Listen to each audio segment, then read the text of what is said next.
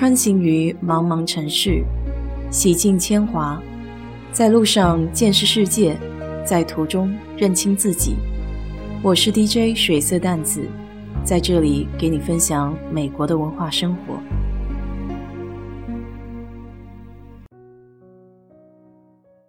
昨天下午一点半，到了上次预约的 CVS 去打疫苗的第二针。因为已经走过一遍流程，所以基本上驾轻就熟。之前听身边的朋友说，去打疫苗第二针的时候，都有比较大的反应，所以当时打的时候心里还比较忐忑。今天早上七点钟还有一个会议，我昨天就特地跟老板打了招呼，说因为要打第二针疫苗，不知道明天到底能不能起来。还请他给我帮个忙，做一下会议的助理。今天早上五点多钟就醒了，然后没有感觉到特别的异样。当然，打针的胳膊的确是非常的酸，然后就是小腿连着脚面的地方，有一点觉得怪怪的。既然没有不舒服，那么这个班还是得上的。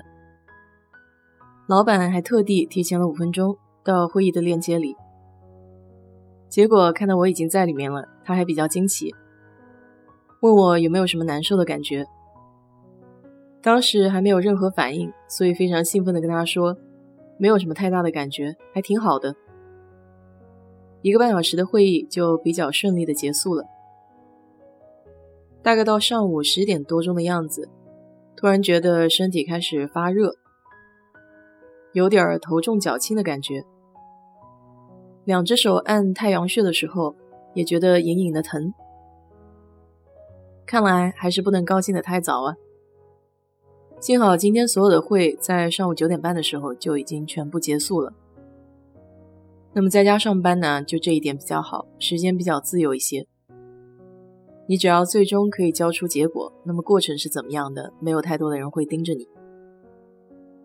但还是办了一件小失误的事情。就是有位领导特地写邮件给我，要把这个附件加到发出去的这个通知里面。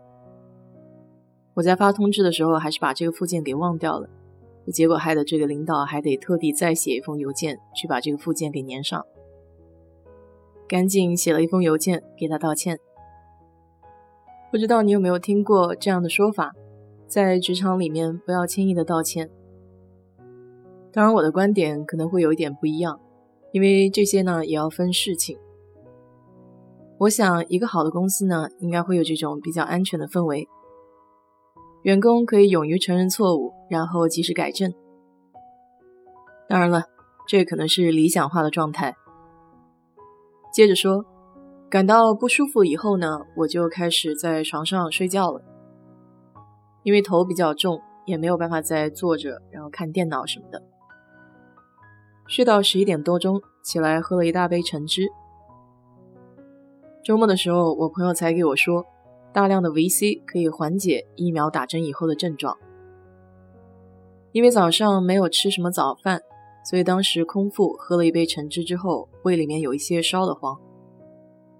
不知道是心理作用也好，还是维 C 真的起到效果，的确对头疼有一定帮助。但还是有那种即将要发烧的感觉，身体有点怕冷。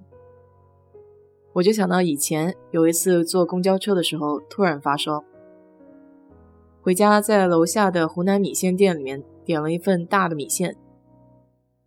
那个米线外卖送到的时候还是滚热滚热的，所以一大碗米线吃下去发了很多汗，人就轻松了不少。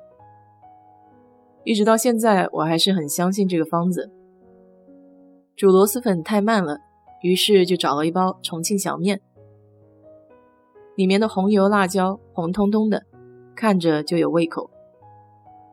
正好休斯顿这两天已经都到了三十多度了，家里的空调特地没有开得很高，在这种闷热的环境之下，再来一包非常非常辣的泡面，还没吃两口就已经大汗淋漓了。流汗的那一阵子是会感到有些不舒服的，身上黏黏的，而且衣服也湿了。可坐定了之后，当身上的汗挥发掉，人一下子就觉得轻松了不少。就着这个劲，我又裹着上床睡了一会儿。